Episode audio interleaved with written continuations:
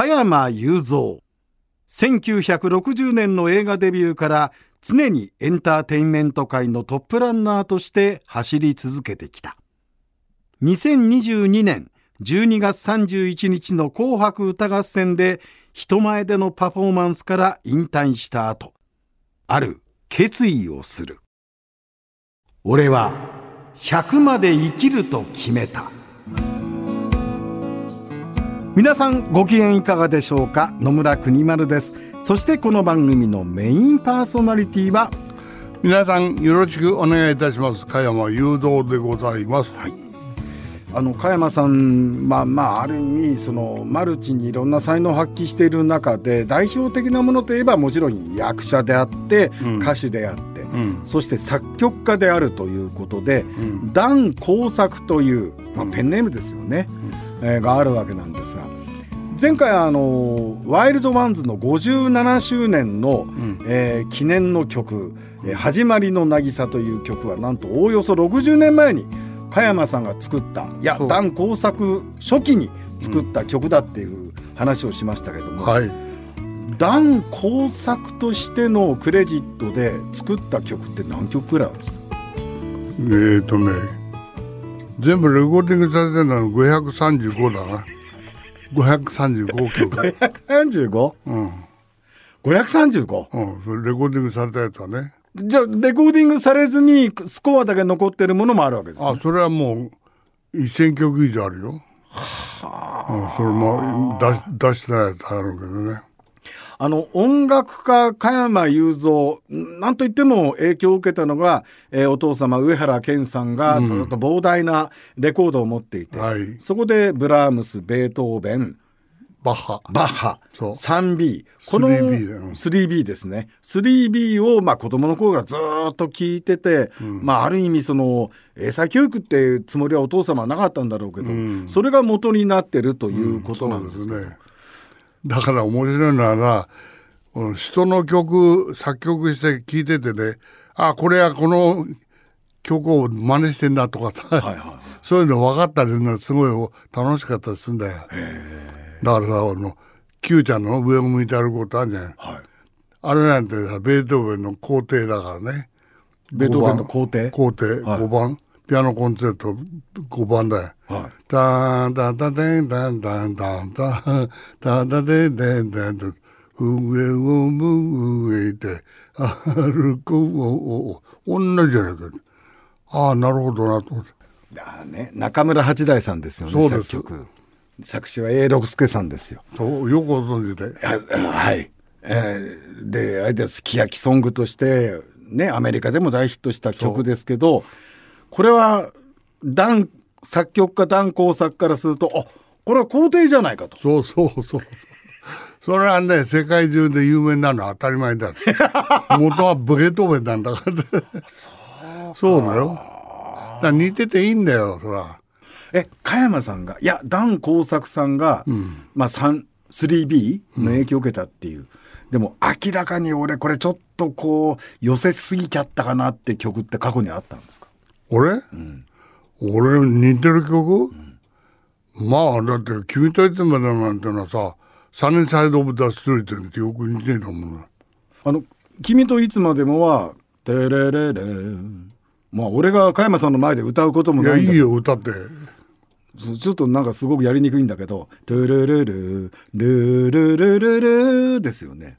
「ダダダダ I love you Yes I do」ダダダダダでダダダダってそれそれ元はね「サニーサイド・オブ・ザ・ストリート」だったと思うよサニーサイド・オブ・ストリート？うん。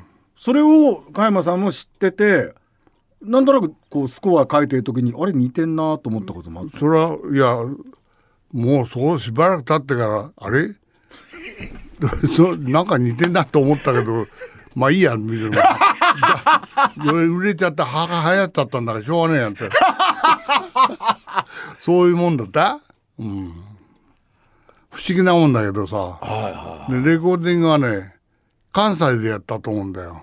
君といつまでも？そう、はい。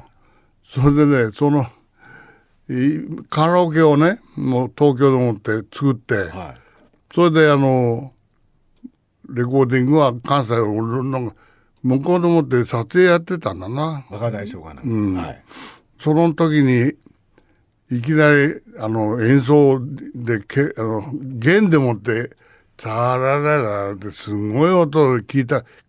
森岡さんってすごいなと思ってそれで感想になって「タラララ」ってなんてそれを見てうわこれ幸せだなって言ったら「それ行きましょう」っていうのそれであのセリフができたんだよ。幸せだな、幸せだなだかはい、らそれだけでしょうがないからる時は一番幸せ。もう死ぬまで君を離さないといいだろうってね、それ入れたんだよその時。だからそのへ演奏を聞いて、本当に幸せだなと思ったんだよ、でそう思い通りのことを言ったらそれ行きましょうになったわけで、はいはいはいね。そそう言ってみるもんだなと思ってよ。素直な気持ちになれたからさ。だから森岡さんもすごいなと思ってね作曲家段工作初期の作品ですけども、う。ん。へえそういうことはある。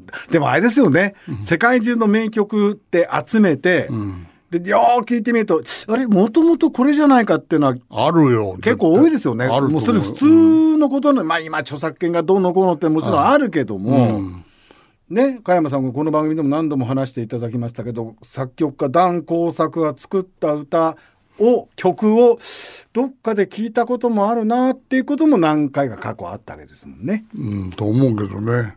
ななんかその作曲家段工作としてピアノに向かってこう作ってる時なんか一番大切にしてることってのがあるんですか？やっぱり自分がさ、もう、わ湧いてくるって言って変だけど、降りてきるって言った方がいいかもしれない。売ってんからね。はいはいはい。一人にこう、なんとなくこうやってみて、あ、これいいね、やったことないけど、絶対で、どんどん録音していくわけよ。はいそれで録音してって、30分の間に3曲、えー、30分の間に3曲ぐらい録音してってやったら、そのうちの一つがお嫁においでだったりさ、するわけよ。はいそうそう、録音取っとくってのはものすごくいいことなんだよね。要するに降りてきたなって時にピアノの前で演奏してみてこれいいぞって録音してその30分の間に生まれたのがお嫁においで。お嫁においでそうだ。でもこう降りてくる時って何かあるんですか？こう予兆みたいなのは。まあ、予兆はないけども別にさ、えー弾いてるうちにその音が自然に出てくる、出てきてこう、コードがこう、なんか一つずつ進んでいっちゃうんだよな。でそれはやっぱり経験聞いて、で、このコードの次はこれに行くっていうその順番はなんか一人に入ってるわけ体の中に。で、それはやっぱり親父が集めたレコードをね、3B を聞いた、そのおかげだと思うんだよね、いろんな。えもう要するに進行コードの進行もそうそうそうもう勝手に手が動いていく感じそうそうそう。